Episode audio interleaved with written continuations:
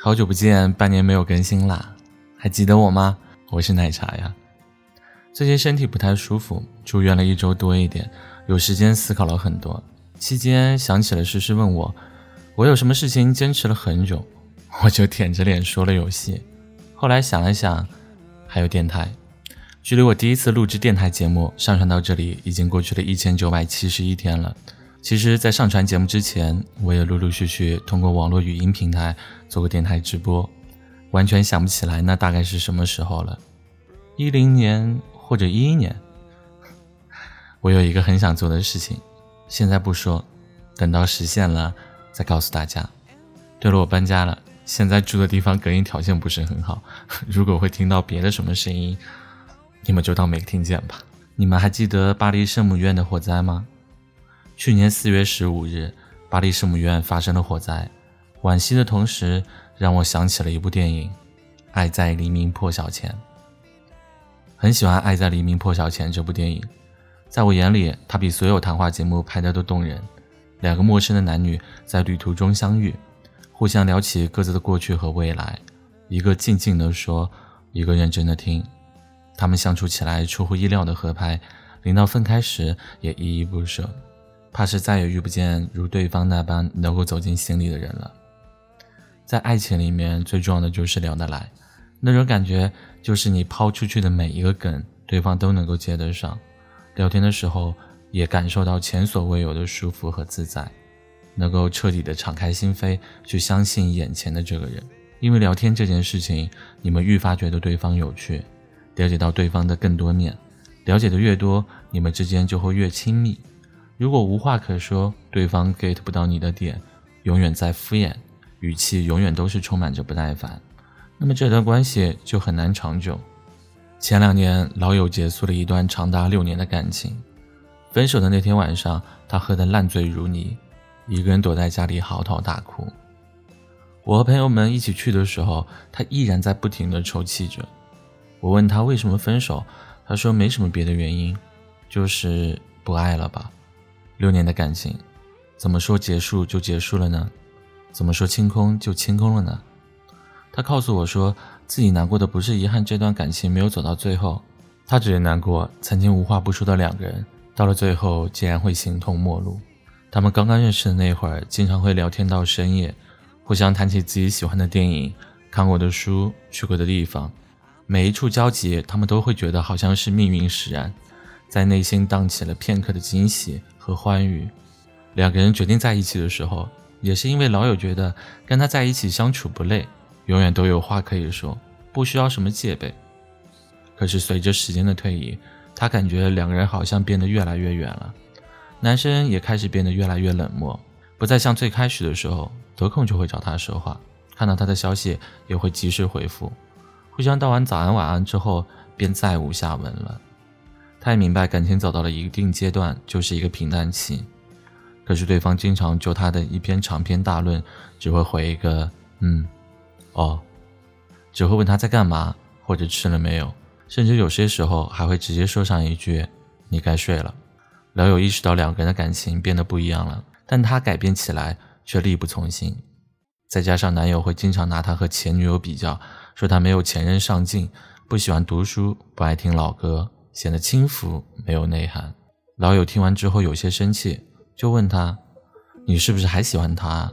那你赶紧去找他。”男生觉得他实在无理取闹、胡搅蛮缠，就回了他一句：“你真是太不成熟了。”女生都想被在乎，都想要被温柔相待，想知道自己在对方那里是很重要的。可是如果男生连一句好听的话都不想说，连吵架的时候都不愿意去哄了，那么你怎么不无理取闹？怎么不胡搅蛮缠呢？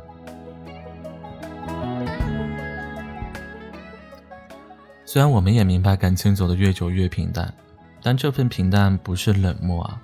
老友说，她也曾经为了她的男友做过一些努力，去看自己不喜欢的球赛，去读他每天抱着的英文原版书，听他喜欢的古典音乐，费尽心思的去当主动的那个人，想要离他越来越近。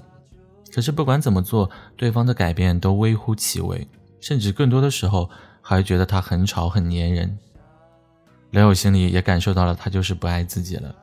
虽然对方没有解释，但是他经常挂在嘴边的都是这么一句：“你这么想，我也没有办法，想怎么样就怎么样吧。”听完这些话，老友会安慰自己：是不是男友过于木讷了，才会说话不中听，每次都走不进自己的心里，每一次都不能够平等的交流。但是后来他说的越来越多的话，把他伤得千疮百孔了。陶远远不知道自己为什么生气，永远不会像当初那样主动的去哄他。跟他在一起后几年，他俩越来越累，她感觉男友好像用言语把自己推得越来越远，最终决定彻底离开了。听完老友的故事，我觉得并不是不爱了，是不知道怎么该去爱了。是啊，如果真的喜欢一个人，怎么会在他大姨妈的时候只说一句多喝热水，而不是陪在他身边去照顾他？如果真的喜欢上一个人，怎么会在吵架的时候恶语相向，不懂示弱，也不会去哄他呢？如果真的喜欢一个人，又怎么会在他说自己生病的时候，让他自己去买药去医院，而不是立马带着他去检查身体呢？如果真的喜欢一个人，又怎么会在他提出分手的时候，撂下随便他怎么样的狠话，而不去及时挽留呢？其实我觉得两个人相处久之后变得不会聊天了，可能是因为对方是你最亲密的人吧，你就能肆无忌惮的去伤害，不知道简单的一句话就可以让感情变得越来越冰冷。《恋爱的犀牛》的作者廖一梅曾经说过：“我们这一辈子遇见爱、遇见性都不稀罕，稀罕的是遇见了了解。每个人穷尽一生都在寻找这样的一个人吧，希望有人可以懂自己。”希望那个懂得自己的人情投意合，也不会因为时光改变而变得无话可说。好好聊天，聊得开心，聊得自在，感受到了爱，也感受到了耐心。想必这才是爱情长久保鲜的秘诀吧？不是吗？